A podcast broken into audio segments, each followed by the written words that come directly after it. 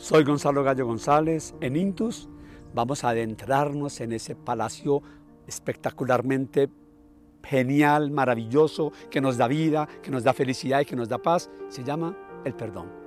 Sin perdón no somos felices, imposible. Y es falso que haya cosas imperdonables. Todo se puede perdonar. Vamos a ver cómo.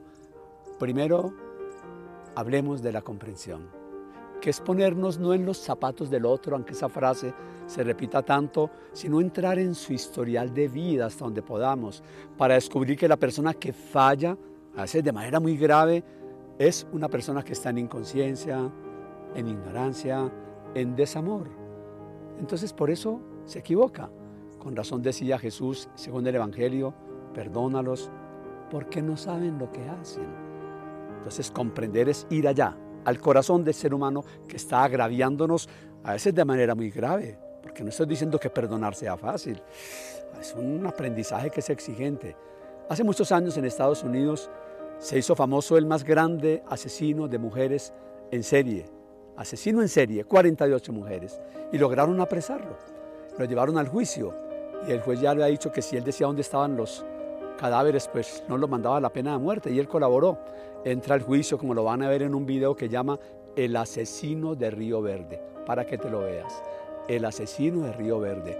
Y él entra al juicio con su vestimenta anaranjada, como si no tuviera sentimientos, una cara como muerta. Se paran algunos familiares que no han perdonado Dice que cuando uno perdona sigue prisionero, anclado en el ayer, que se muera, es una bestia, es un animal, ¿cierto? Que, que su muerte sea cruel. Le tienen odio. No han perdonado, están igual de prisioneros del odio, una cárcel emocional. Luego se para un ancianito de pelo blanco, ¿cierto? alargadito y lo mira y le dice, aquí mucha gente te odia. Yo no. Y no ha sido fácil para mí, pero estás perdonado.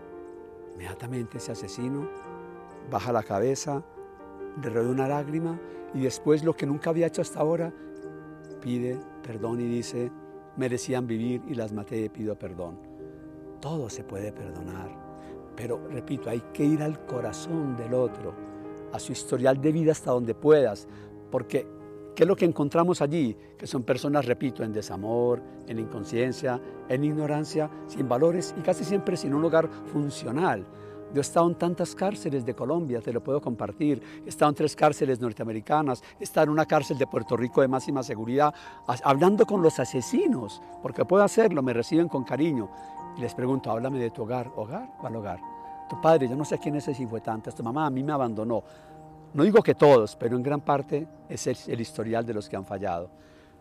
Si tú con amor y ojalá con Dios en el corazón te pones en el lugar de la otra persona, seguramente vas a decir, lo comprendo.